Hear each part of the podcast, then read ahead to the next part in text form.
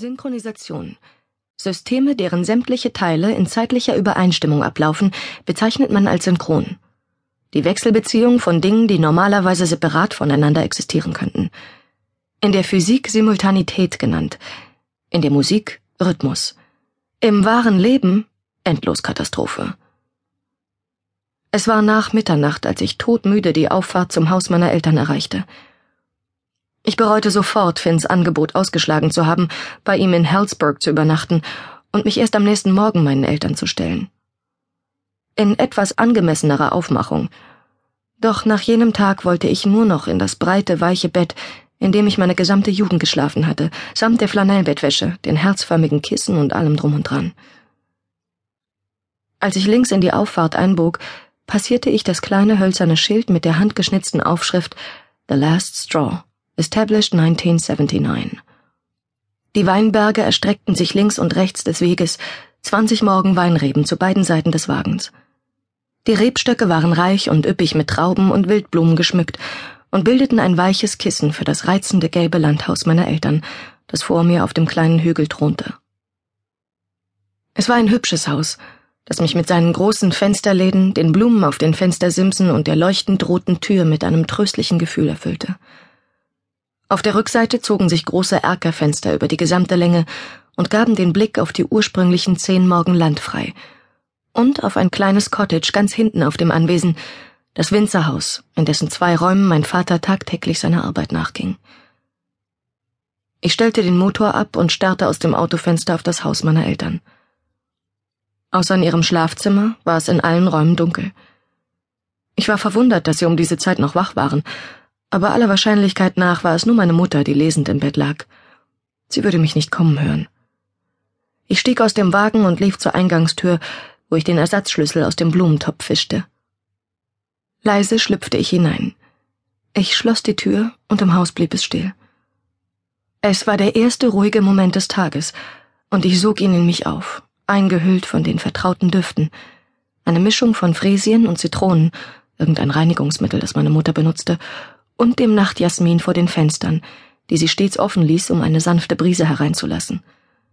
Solch eine Brise gab es nirgends in Los Angeles, und das erfüllte mich mit dem beglückenden Gefühl, Los Angeles wäre aber tausende Meilen weit weg.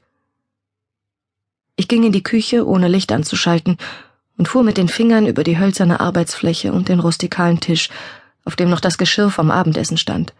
Teller, zwei Gläser und eine Weinflasche. Ich beschloss, mich nützlich zu machen und begann das Geschirr einzusammeln, als mein Blick durchs Fenster fiel.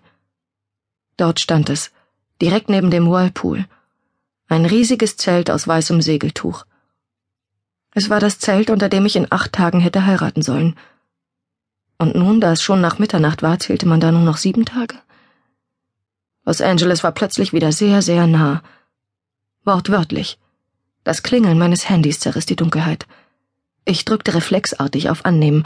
Ich wollte meine schlafenden Eltern nicht wecken und sie erst recht nicht erschrecken. Leg nicht auf, sagte er. Es war Ben. Seine Stimme durchs Telefon zu hören erschütterte mich zutiefst. Dann hör auf mich anzurufen. Ich kann nicht. Ich liebte seine Art zu sprechen. Es war wie ein Eröffnungsplädoyer für seine gesamte Person. Ruhig, ernsthaft, mit einem Wort britisch. Ich hatte eine Schwäche für Akzente. Die anderen Vorzüge zählte ich eigentlich nur zuerst auf, um meine Glaubwürdigkeit zu wahren. Wir hatten über einen Monat am Telefon miteinander gesprochen, bevor wir uns das erste Mal sahen. Ben war Architekt und lebte zu diesem Zeitpunkt in New York. Ich war Anwältin für Immobilienrecht und meine Kanzlei arbeitete an einem seiner Projekte in Los Angeles, ein moderner Bürokomplex in der Innenstadt.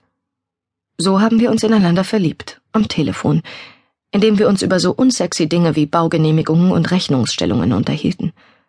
Und später dann über alles, was wirklich wichtig war. Du musst mir erlauben, dass ich es dir erkläre, Georgia, sagte er. Ich behaupte nicht, dass es eine gute Erklärung gibt. Ich will nur sagen, dass es nicht das ist, was du denkst. Danke, ich verzichte. Das ist verrückt. Ich liebe dich. Du weißt, dass ich dich liebe. Du hast nicht gesehen, was du denkst, dass du gesehen hast. Ich habe nichts mit Michelle. Schon bevor wir zusammengekommen sind, war da nichts mehr. Aber Maddie. Ich legte auf. Den Namen Maddie aus seinem Mund zu hören, fühlte sich zu real an. Sie hatte einen Namen. Zehn Stunden vor diesem Telefonat hatte sie noch nicht einmal existiert, und jetzt hatte sie schon einen Namen. Zehn Stunden vor diesem Telefonat war ich noch glücklich gewesen. Spät dran, aber glücklich. Ich war zwanzig Minuten zu spät zu meiner letzten Anprobe in Cecilias Bridal Shop in Silver Lake gestürmt. Es war die Anprobe für mein Hochzeitskleid, das Cecilia höchstpersönlich in ihrem 50 Quadratmeter Lädchen genäht hatte. Ein Kleid im Meerjungfrauenschnitt, aus hauchdünner weißer Chantilly-Spitze, gerafftem spanischen Tüll und mit seidenweichen Ärmeln. Ich liebte dieses Kleid, wie der Stoff sich um meine Hüften schmiegte, wie er meine Schultern zerbrechlich und zart erscheinen ließ und ich erwischte mich dabei, wie ich lächelte, als Cecilia, nachdem sie mir mein zu spät kommen verziehen hatte, mich bat, in meinen Satinpumps über den Boden zu schweben und mich auf das kleine Podest zu stellen, wo sie sich um den Saum kümmern wollte. Ich stolzierte zu dem Podest am Schaufenster und warf mich in Pose. Jetzt die Hände in die Hüften, sagte Cecilia und erfreute sich an den begeisterten Blicken der Passanten draußen. Dann sah ich meinen Verlobten die Straße herunterkommen, Ben spazierte mit einer Frau die Straße entlang, die ich nicht kannte. Und sie war nicht irgendeine Frau. Sie war die schönste Frau, die ich je gesehen hatte. Langes, seidiges, rotes Haar und ein umwerfendes Lächeln. Eine Miniaturversion von ihr, rothaarig und winzig, etwa vier oder fünf Jahre alt, ging an ihrer Seite. Doch es war die Frau, die meinen Blick auf sich zog. Ich kannte sie von irgendwoher, doch ich würde noch eine Minute benötigen, um sie einzuordnen. Eigentlich würde Cecilia sie für mich einordnen. Für sie war mein Verlobter nur eine Randnotiz. Und das war noch gar nicht das Schlimmste. Das Schlimmste war, dass ich an das Schaufenster klopfte und es nicht schaffte, Bens Aufmerksamkeit auf mich zu ziehen. Ich wartete aufgeregt, dass er sich umdrehte. Ich wollte sein Gesicht sehen, sein markantes Kinn und seine hohen Wangenknochen und das eine Grübchen in seiner Wange, das keinen Sinn ergab. Ich überlegte, dass es einen vernünftigen Grund geben musste, warum er mit dieser Frau unterwegs war, wir hatten den Morgen zusammen im Bett verbracht, in unserem gemeinsamen Heim, und hatten Pfirsichtoast gefrühstückt. Wir hatten gelacht, uns ausgezogen. In einer Woche würden wir heiraten. Wir waren verliebt bis über beide Ohren. Aber Ben hörte mich nicht. Er spazierte weiter Richtung Sunset Junction. Die Frau lief gut gelaunt an seiner Seite, ihr Mini-Ich neben ihr her. Die Frau lehnte sich an ihn, an meinen Verlobten und legte ihre Hand auf seinen Rücken, als würde sie dorthin gehören und das riss mich aus meiner Starre. Ich raffte den ungesäumten Spitzenrock und stürzte Cecilia im Schlepptau los. Ben! rief ich seinen Namen. Ben drehte sich um. So auch die Frau und das kleine Mädchen. Und dann begriff ich, woher ich sie kannte. Die Frau, die die Hand ihrer Tochter hielt. Cecilia hinter mir nannte ihren Namen.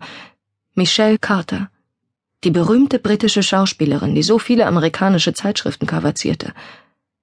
Aus der Nähe sah sie blass aus und dünn wie ein Blatt. Ben sah mich an. Die Frau sah mich an. Das Mädchen sah Ben an.